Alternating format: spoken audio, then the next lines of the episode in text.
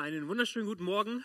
Herzlich willkommen auch von mir hier bei uns in der Ecclesia-Gemeinde. Ich freue mich so sehr, dass du da bist, dass wir gemeinsam Gottesdienst feiern können. Den ersten von zwei heute noch, ja, und wie Dirk gesagt hat, nächstes Mal sind wir dann alle zusammen hier in der Gemeinde. Da freue ich mich ganz besonders drauf. Ich heiße Marc, ich bin Pastor dieser Gemeinde und ähm, wir kommen ja gerade so von der Ostersaison, oder? Wir hatten Ostertage gefeiert, wir hatten Karfreitagsgottesdienst, wir hatten Ostergottesdienst und so. Und das war richtig, richtig schön. Und in dieser Zeit haben wir viel über das Leiden, den Tod und vor allem auch über die Auferstehung Jesu nachgedacht. Was ist eigentlich passiert zu Ostern und was hat das mit mir zu tun, mit meinem Leben? Und wir haben auch festgestellt, wozu Jesus all das erduldete, oder? Könntest du mir sagen, warum Jesus ans Kreuz ging? Wahrscheinlich schon, oder? Er stand auf zu neuem und unauslöschlichem Leben, damit wir dieses Leben ebenfalls bekommen können. Er bietet uns Rettung von aller Schuld und Sünde an. Er hat den Weg zu Gott geebnet. Im Tempel hing ein riesengroßer, dicker, fetter Vorhang vor dem Allerheiligsten. In dem Moment, als Jesus ans Kreuz ging, zerriss er von oben nach unten. Gott hat ihn zerrissen. Der Zugang zu ihm war nun frei geworden. Jesus hat das vollbracht. Er hat den Weg zu Gott geebnet, damit wir Frieden haben können mit ihm. In Johannes 10,10 10 sagt er, ein Dieb will rauben, morden und zerstören. Und dann sagt er über sich selber, ich aber bin gekommen, um ihnen das Leben in ganzer Fülle zu schenken. Jesus ist gekommen, um dir und mir das Leben in ganzer Fülle zu schenken. Und weißt du, dieses Angebot seiner Rettung ist immer noch gültig. Das hat kein Haltbarkeitsdatum, bis dann und dann und dann läuft es ab, fertig. Wer es schafft, der schafft es, wer nicht, der eben nicht. Nein, es ist noch immer gültig. Auch heute will er Menschen überraschen mit seiner liebenden und rettenden Kraft und sie zu seinen Nachfolgern machen. Weißt du, Rettung, wofür Jesus gekommen ist, geschieht in einem Moment. In Freiheit zu kommen aber ist ein Prozess. Und was diese Sache der Rettung angeht, ist es, glaube ich, so, so wahr. Wir sind bloß ein Gebet von Gott entfernt. Eine Berührung, ein Moment, ein ähm, Gebet, das gesprochen wird mit einem Herzen voller Glauben, in dem du sagst, Herr, ich tue Buße, ich kehre um, werde Herr und Retter meines Lebens und du bist gerettet. Dessen darfst du dir sicher sein, es ist ein Moment. Ein Gebet mit Glauben im Herzen gesprochen macht aus Gottes Ferne und Verlorenheit Gottes Nähe und Rettung. Und auch heute ruft Gott Menschen in die Rettung hinein, die er in Jesus ermöglicht hat. Nach dem Moment der Rettung aber setzt Gott keinen Schlusspunkt und das zeigt diese Folie oder soll das zeigen. Gott setzt keinen Schlusspunkt an unser Leben, als sei jetzt alles erreicht und es gäbe nichts mehr für uns irgendwie zu tun. Nein, im Gegenteil. Gott setzt einen Doppelpunkt an unser Leben. Ab dem Moment der Rettung setzt er einen Doppelpunkt. Und ein Doppelpunkt ist ja ein Satzzeichen, welches ankündigt, dass da unmittelbar noch etwas kommt, oder?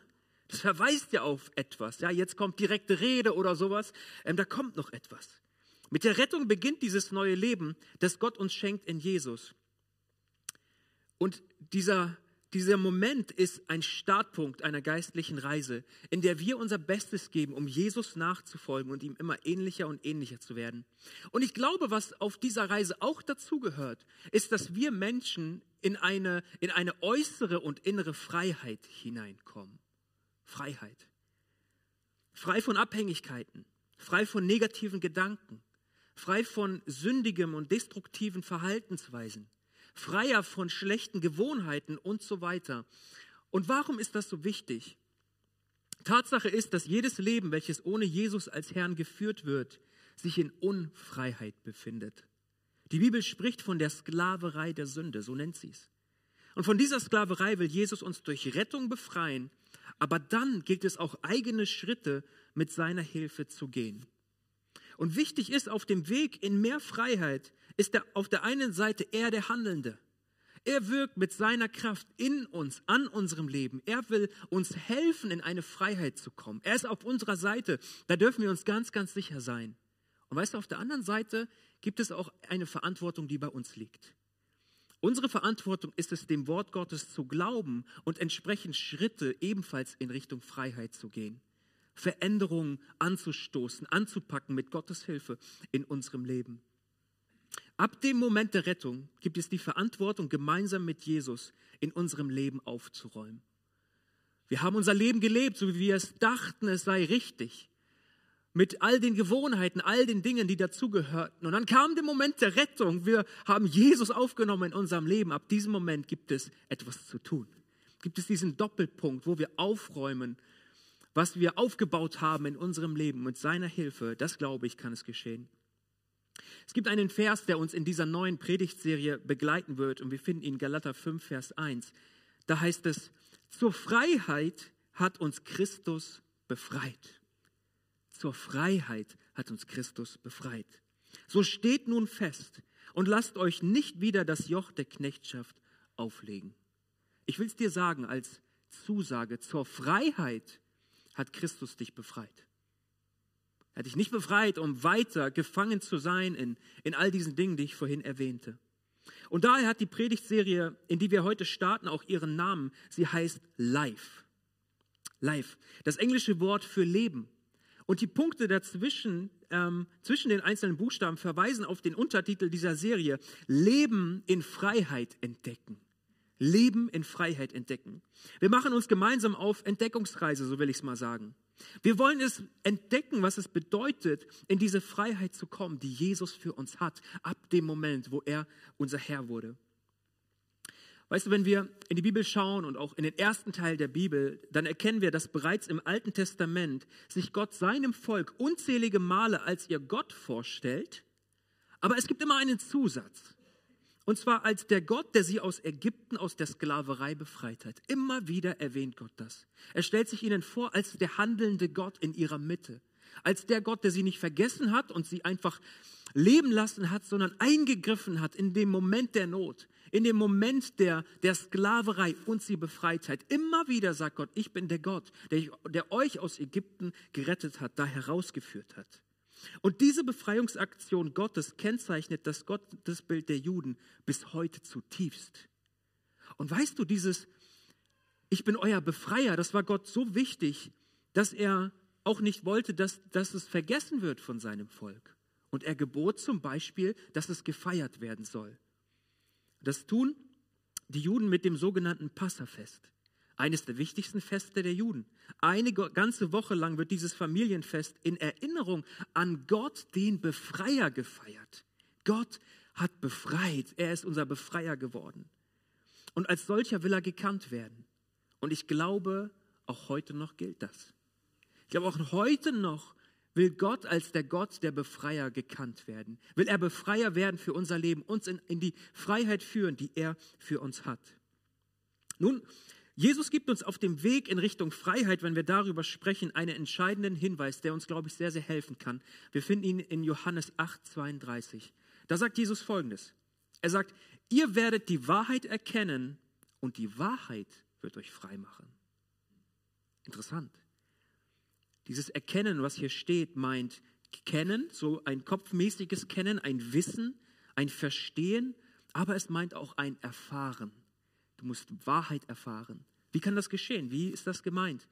Und weißt du, an anderer Stelle sagt er in Johannes 14, Vers 6, so diesen ganz, ganz bekannten Vers, ich bin der Weg, ich bin die Wahrheit und ich bin das Leben. Jesus sagt nicht, ich kann euch zeigen, wo das zu finden ist. Ich kenne da jemanden, der ist Weg, Wahrheit, Leben. Er sagt, ich bin es. Ich verkörpere es. Ich bin der Weg zu Gott, ich bin die Wahrheit und ich bin das Leben. Niemand kommt zum Vater außer durch mich. Weißt du, Lüge führt in die Sklaverei. Nur dieser Weg der Wahrheit führt uns in echte Freiheit. Wo ist diese Wahrheit zu finden? Wenn ich Wahrheit brauche, um auf den Weg zu kommen in Richtung Freiheit, Freiheit, wo finde ich sie? Wie kann ich sie annehmen? Wie kann sie in mein Leben hineinkommen? Ich möchte uns den vorherigen Vers anschauen. Jesus ist hier im Gespräch mit gläubigen Juden. Und er sagt in Johannes 8, 31 folgendes. Da sagte er zu den Juden, die zum Glauben an ihn gekommen waren, wenn ihr in meinem Wort bleibt, seid ihr wahrhaft meine Jünger. Die Wahrheit Gottes ist also bei Jesus, in seinen Worten, in den Worten Jesu und in seinem Wort als niedergeschriebenes Zeugnis der Selbstoffenbarung Gottes, also der Bibel, zu finden. Willst du auf den Weg kommen in Richtung Freiheit? Frei werden von Abhängigkeiten, frei werden von, von schlechten Gewohnheiten, von denen du weißt, dass sie dir nicht gut tun oder du schaffst es nicht loszukommen davon, dann brauchst du diesen Weg, brauchst du das Wort, brauchst du Jesus, musst du ihn als Wahrheit erkennen. Ich möchte diese Bibelstellen mal mit meinen eigenen Worten wie folgt zusammenfassen. Biblische Wahrheitserkenntnis. Also wenn du das Wort Gottes liest und erkennst, das ist eine Wahrheit, die muss ich irgendwie annehmen und umsetzen in meinem Leben, die zum Sündenbekenntnis und echter Umkehr führt, öffnet den Weg in Gottes Freiheit für uns. Da, wo wir Wahrheit, Gottes Wahrheit erkennen und sie abgleichen mit der Wahrheit, die wir in unserem Herzen tragen und sagen, ich will den Weg Gottes glauben und will den Weg gehen, den er für mich hat, das öffnet den Weg in Gottes Freiheit für uns. Das ist ganz entscheidend. Und über eine erste und grundlegende Wahrheit möchte ich heute Morgen sprechen. Und zwar über folgende. Du musst wählen. Du musst wählen. Du musst nicht unbedingt zur Wahl gehen, um deine Stimme einer politischen Partei zu geben. Das ist sehr empfehlenswert und ich und jeder sollte sich damit auseinandersetzen und Gebrauch von seiner Stimme machen, wenn die nächsten Wahlen anstehen. Ich möchte jeden Christen ermutigen, seine gesellschaftliche Verantwortung hier wahrzunehmen und sich nicht herauszunehmen, aber zwingen kann dich letztendlich keiner. Es steht dir frei. Die Wahl jedoch, über die ich spreche, ist die Wahl zwischen zwei Bäumen. Zwischen zwei Bäumen. Ja, du hast mich richtig verstanden. Du musst dich zwischen zwei Bäumen entscheiden. Hä? Was ist denn damit gemeint? Was für Bäume denn? Wir springen an den Anfang der Bibel in die Schöpfungsgeschichte und ich möchte uns einen Text lesen aus 1. Mose 2. Da heißt es, dann pflanzte Gott der Herr einen Garten in Eden, im Osten gelegen. Dort hinein brachte er den Menschen, den er erschaffen hatte. Und Gott der Herr ließ alle Arten von Bäumen in dem Garten wachsen, schöne Bäume, die köstliche Früchte trugen. In der Mitte des Gartens wuchsen der Baum des Lebens und der Baum der Erkenntnis von Gut und Böse. Hier, um diese beiden Bäume geht es mir heute. Und bevor ich die Bedeutung dieser beiden Bäume etwas erläutere, möchte ich nicht verschweigen, was Gottes Anweisung für Adam und Eva im Umgang mit diesen beiden Bäumen war. Wir springen ein paar Verse weiter nach vorne. Heißt es, er befahl dem Menschen jedoch, du darfst jede beliebige Frucht im Garten essen, abgesehen von den Früchten vom Baum der Erkenntnis des Guten und des Bösen. Wenn du die Früchte von diesem Baum isst, musst du auf jeden Fall sterben. Gott nahm den Umgang von Adam und Eva mit diesen beiden Bäumen nicht auf die leichte Schulter. Es war ihm sehr, sehr ernst. Und deshalb sprach er keine Empfehlung aus. Lieber Adam, liebe Eva, ich empfehle euch, lasst mal lieber die Finger davon. Er hat sie auch nicht ganz höflich darum gebeten, ach, ich, es wird mich einfach freuen, wenn ihr da einfach nicht dran geht. Nein, er befahl ihnen. Ein, ein, ein, er spricht hier ein Befehl, dass er sagt, Leute, geht da nicht dran. Lasst die Finger davon. Von allen anderen Bäumen dürft ihr essen. Es sind so viele andere schöne, leckere Bäume da. Bedient euch, gönnt euch, haut rein, lasst es euch schmecken. Aber wenn ihr davon esst, dann ist Tod die Konsequenz. Geht da nicht dran, unter keinen Umständen. Wie war nun der Umgang von Adam und Eva mit diesem Befehl? Haben sie ihn befolgt? Nein, haben sie nicht. Eva wird von der Schlange, die der Teufel ist, angesprochen und überredet. Und dann lesen wir ein Kapitel weiter. Die Frau sah, zunächst sah sie, sie hat mit ihren Augen wahrgenommen, wow, die Früchte sehen schon lecker aus, ne? Die Früchte waren so frisch, lecker und verlockend. Und, das kommt noch dazu, sie würden klug machen. Also nahm sie eine Frucht, sie biss hinein und gab auch ihrem Mann davon. Da aß auch er von der Frucht. In diesem Augenblick wurden den beiden die Augen geöffnet und sie bemerkten auf einmal, dass sie nackt waren. Deshalb flochten sie Feigenblätter zusammen und machten sich Lendenschurze. Nun, was haben diese beiden Bäume mit uns zu tun? Warum gilt es sich zu entscheiden? Diese beiden Bäume, der Baum des Lebens auf der, auf der einen Seite, auf der anderen Seite der Baum der Erkenntnis von Gut und Böse. Ich glaube, diese beiden Bäume in der Bibel symbolisieren zwei unterschiedliche Zugänge zu Gott und damit auch zwei unterschiedliche Arten, seinen Glauben zu leben, seine Beziehung zu Gott zu leben. Und ich möchte jetzt so ein bisschen entfalten, was ich damit meine. Auf der einen Seite haben wir den Baum der Erkenntnis. Der Baum der Erkenntnis von Gut und Böse könnte auch als Selbstbaum bezeichnet werden. Da unten habe ich es mal hingeschrieben, das ist der Selbstbaum. Eva griff nach der Frucht und biss hinein, obwohl sie genau wusste, dass sie es nicht tun sollte unter keinen Umständen. Warum tat sie es dennoch? Sie wollte selbst sein wie Gott. Wissen es Macht war die große Lüge. Ihr werdet sein wie Gott. Du kannst dann selbst entscheiden. Selbstbestimmung war das Angebot. Du bist dann nicht mehr unter Gott und er musst irgendwie all dem gehorchen, was er sagt und so. Nein, du darfst selbst entscheiden. Du wirst sein wie er, auf einer Stufe mit ihm stehen. Doch das war eine Lüge. Denn von diesem Punkt an bestimmte der Tod ihr Leben und nicht, mit, nicht sie selbst, wie sie es dachten. Ich glaube, Kinder wollen auch oft alles selbst machen, oder? Kennst du das von Kindern? Du bietest denen was an oder willst denen was zeigen? Ich will selbst. Ich will selbst. Ich kann alleine oder so, ja? Wenn sie so erwachsen werden, ich will selbst. Oder es gibt so diesen Ausspruch, selbst ist der Mann. Ich mache das. Ich helfe mir selbst. Ich brauche die Anleitung für den Aufbau des IKEA Kallax Regals nicht. Ich mache das selbst. Und am Ende bleiben noch sieben Schrauben über und man fragt sich, ob das wirklich so gedacht ist, oder? Anleitung, ein echter Mann braucht keine Anleitung. Macht das selbst. Selbst ist der Mann. Aber die Selbsterkenntnis, Selbstbestimmung war das Angebot, die Selbsterkenntnis, die Adam und Eva aber hatten, nachdem sie von der Frucht aßen, war, wir sind schuldig. Wir sind schuldig. Und Scham kam in ihr Leben, weshalb sie sich auch versuchten zu bedecken mit diesen, mit diesen Pflanzen. Scham kam in ihr Leben. Und sie hatten auf einmal das Bedürfnis, eben sich zu bedecken. Und weißt du, Sünde führt immer zum Verlust der Unschuld und lässt Scham zurück. Das ist ihre Auswirkung. Das wusste Gott. Und davor wollte er sie eigentlich schützen. Aber sie hörten nicht auf das, was Gott ihnen sagte, sondern aßen von der Frucht. Und Scham ist unbequem, oder? Scham ist ein Gefühl, das keiner mag. Und das auch zu Recht, weil es uns in eine Enge irgendwie führt weil es, man fühlt sich so unbehaglich man will es loswerden. Irgendwie will man diese Scham beiseite drängen, vielleicht vergessen. Manch einer, der greift vielleicht zur Flasche oder setzt sich vor den Fernseher, um irgendwie dieses Gefühl der Scham loszuwerden, betäuben zu können, wie auch immer. Scham. Die Selbsterkenntnis war Scham. Und um die loszuwerden, gibt es auch ein, ein Mittel, zum Beispiel Selbstrechtfertigung dann will man sich selbst rechtfertigen. Und auch das sehen wir in der Geschichte von Adam und Eva. Gott begegnet ihnen im Garten, er spricht diese Worte, Mensch, wo bist du? Und er findet sie letztendlich und er konfrontiert sie damit. Und was sagt Adam? Eva war's. Gott, die Frau, die du mir gegeben hast, sie hat mir die Frucht gegeben. Ich wusste ja von gar nichts. Ich habe einfach reingebissen. Die, die Frau war's. Und Eva, Gott guckt Eva an und Eva sagt, die Schlange war's.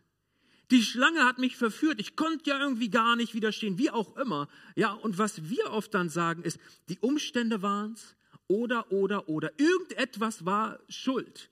Irgendetwas. Wir wollen uns selbst rechtfertigen. Man sucht nach Gründen, um zu rechtfertigen, was man Schlechtes getan hat. Und der Mensch tut das in der Hoffnung, sich, sich selbst rechtfertigen zu können. Und im Grunde geht es darum, selbstgerecht zu werden oder Selbstgerechtigkeit irgendwie zu bekommen. Und dann kommen auch so Gedanken rein wie, ja, aber guck mal, wenn ich mich vergleiche mit Bruder XY oder mit Schwester XY oder mit dem Kollegen auf der Arbeit oder so, dann bin ich ja gar nicht so schlecht. Also so oft mache ich diesen Fehler ja auch nicht, oder? Guck mal, guck mal, guck mal, deren Ehe an oder deren Kinder wie unerzogen oder wie auch immer, ja? Man Selbstgerechtigkeit kommt da rein. Und der deutsche Schriftsteller Rudolf Hagelstange, äh, ich kenne den nicht, habe von dem kein Buch gelesen, aber ich fand das Zitat gut. Er sagte, selbst der Gerechte wird ungerecht, wenn er selbst gerecht wird. Wenn er selbst versucht, seine Gerechtigkeit irgendwie zu, zu schaffen. Und durch die Selbstgerechtigkeit wollen wir zur Selbsterlösung gelangen. Wir wollen uns selbst retten. Und wir sagen Sätze wie, ab jetzt werde ich alles richtig machen. Ab jetzt werde ich Gas geben. Ab jetzt werde ich mich bemühen und bemühen. Ich tue das nie wieder. Selbst werde ich mich erlösen. Und weißt du, das ist übrigens der Weg der Religionen, wo es heißt, du musst. Du musst leisten und befolgen und dieses tun und jenes lassen. und du kannst es selbst tun. Du brauchst nur Disziplin, du brauchst nur Anstrengung. Du musst einfach mehr machen und kannst dann selbst ein Leben leben, welches dich vor Gott gerecht und angenehm macht. Aber es liegt alles in deiner Hand. Das ist der Weg der Religion. Und weißt du, der Baum der Erkenntnis, welcher auch als Selbstbaum bezeichnet werden kann, ich hoffe, ich konnte das gerade ein wenig erklären, warum. Und seine Frucht, sie legen den Fokus darauf, was du selbst tust. Und bevor ich mehr über den Baum des Lebens spreche, möchte ich uns eine kleine Gegenüberstellung dieser beiden Wege, dieser beiden Bäume zeigen. Schau mal. Auf der einen Seite ist der Baum der Erkenntnis. Auf der anderen Seite der Baum des Lebens. Und der Baum der Erkenntnis legt den Fokus darauf, was ich tue.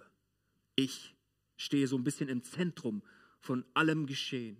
Ich selbst kann, ich selbst will, ich selbst muss. Aber der Baum des Lebens legt den Fokus darauf, was Jesus getan hat.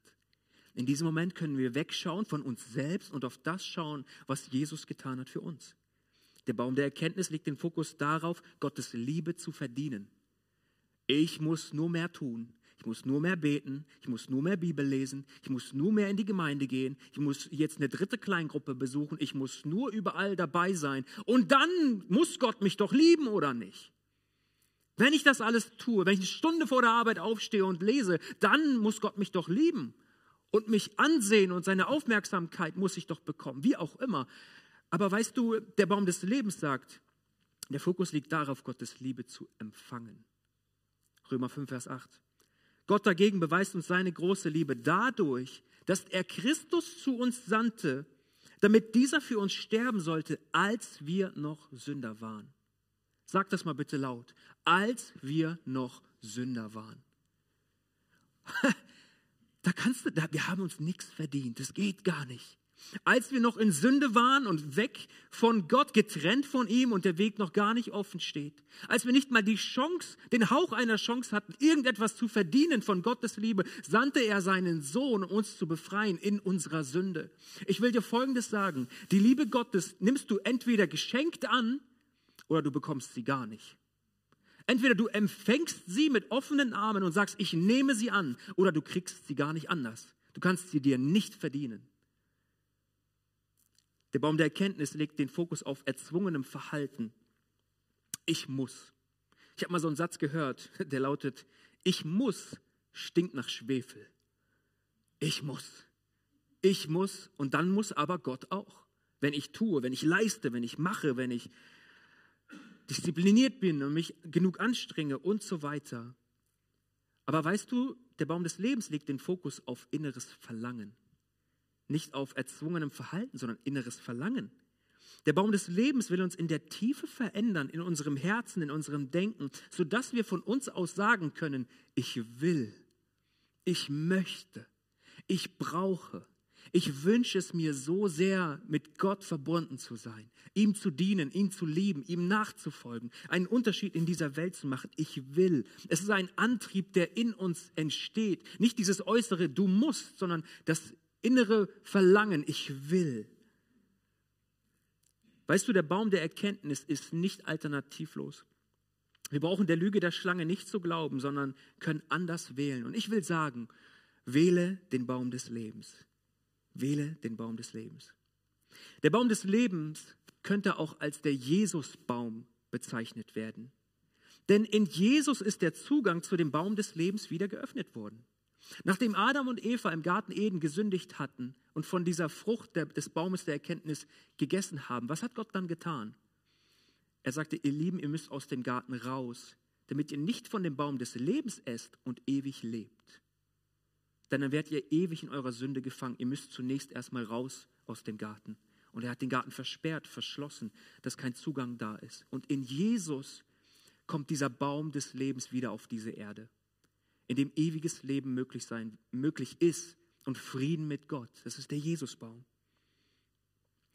Wie kann ich aber von der Frucht des Baums des Lebens essen? Ich möchte einfach drei konkrete Schritte heute Morgen einfach mal aus, aufzeigen. Das erste ist, Verliebe dich neu in Jesus. Verliebe dich neu in Jesus. 1. Korinther 8. Die Erkenntnis bläht auf, die Liebe aber baut auf. Kennst du Vielleicht Menschen, die so viel geistliche Erkenntnis haben, dass sie geistliche Blähung bekommen. Ich kenne mich aus. Ich habe es alles gelesen. Ich habe jede Antwort. Muss mich nur noch fragen. Diese Erkenntnis bläht auf. Aber weißt du, die Liebe erbaut. Sie baut auf. Wenn jemand meint, er habe etwas erkannt, so hat er noch nicht erkannt, wie man erkennen soll.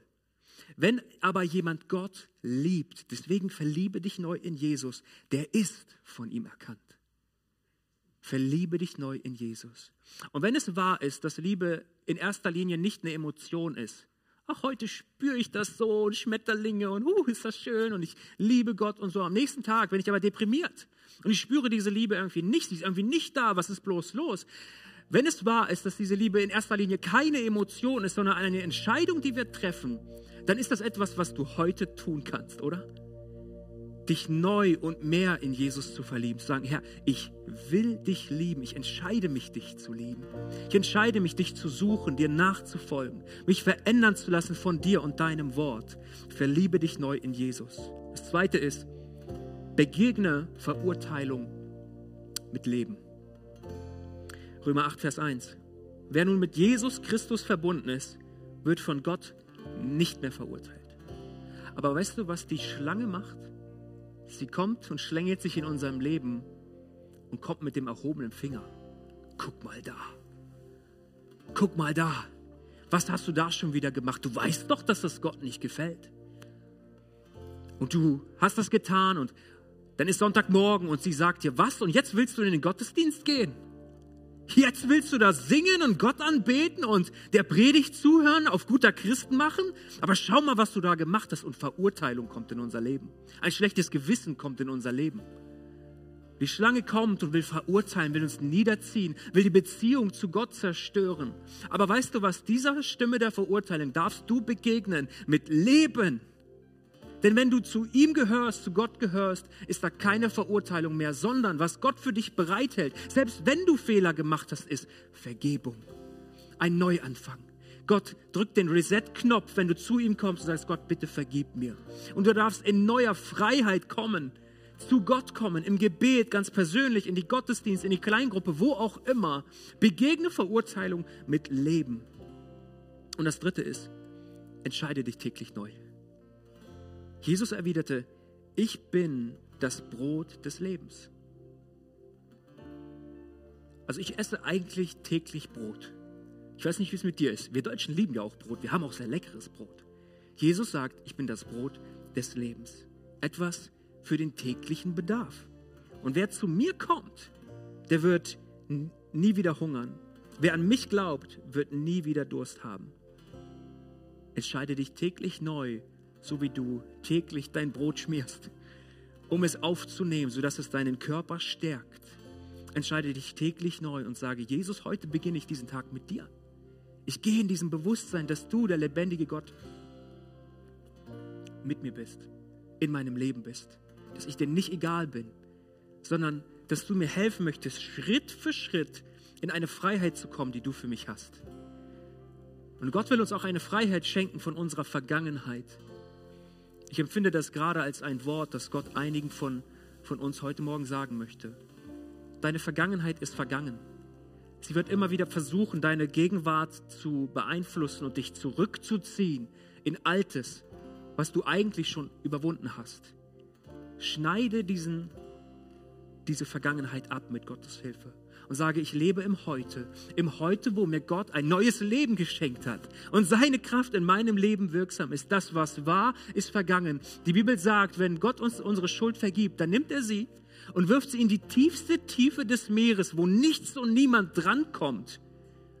Außer, glaube ich, wir selbst manchmal, indem wir dran denken indem wir nicht glauben, dass es wirklich weg ist, kann mir Gott das wirklich vergeben haben. Die Bibel sagt ja, aber wir sagen, hm, ich weiß nicht, vielleicht hole ich das selber noch mal hoch. Oder der Feind erinnert uns an Dinge. Schneide die Vergangenheit ab, werde frei davon, schau in die Zukunft mit deinem Herrn, der dich in Freiheit führen möchte.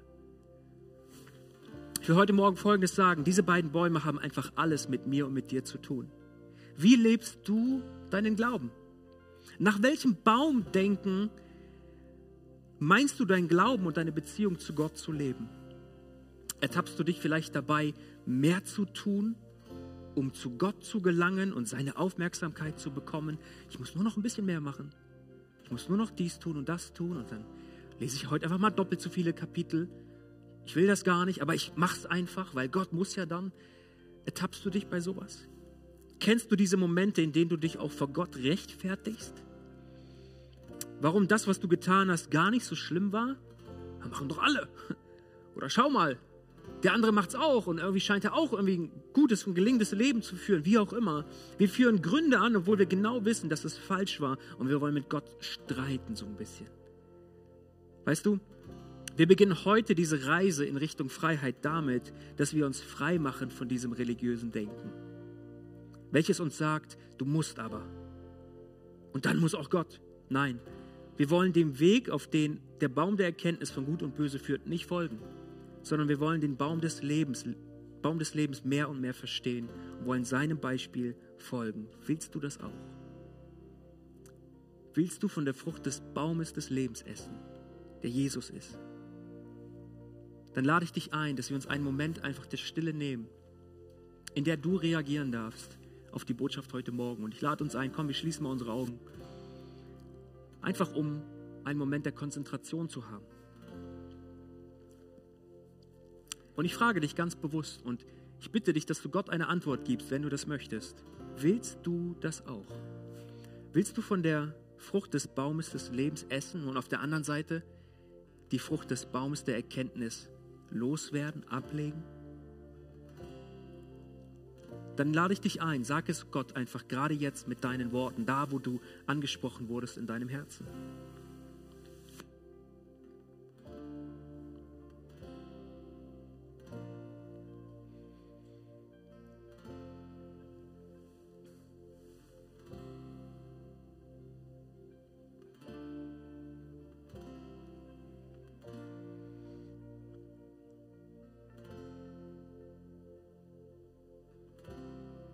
Herr Jesus, ich danke dir, dass du hier bist, gerade jetzt. Und dass du die Gebete hörst, die gesprochen werden. Dass du die Antworten hörst auf diese Botschaft. Und Herr, ich möchte dich bitten, dass du uns zu Menschen machst, die den Baum des Lebens ja so als, als Muster nehmen für unser Leben. Herr, ich bitte dich, dass du uns in Freiheit führst von religiösen Ketten, egal wie bewusst oder unbewusst sie uns sind. Ich bete darum, dass du uns Freiheit schenkst von dem Denken, wir könnten uns etwas verdienen oder erarbeiten. Schenk uns die Fähigkeit zu empfangen.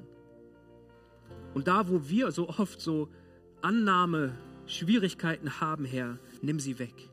Hilf uns wirklich annehmen zu können, dass du uns liebst, dass du unser Gott bist und dass du Freiheit für uns hast und führe uns in die Freiheit, in einer echten Beziehung mit dir zu leben, geprägt von deinem Wort, in der Kraft deines Heiligen Geistes. Verändere unser Denken und hilf uns, unsere Vergangenheit vergangen sein zu lassen. Und der Feind, die Schlange, soll keine Macht haben, Dinge in Erinnerung zu rufen, uns neu hinzuweisen auf das, was war. Nein, sondern wir nehmen deine Vergebung an heute Morgen und wir leben in der Freiheit, die du für deine Kinder hast.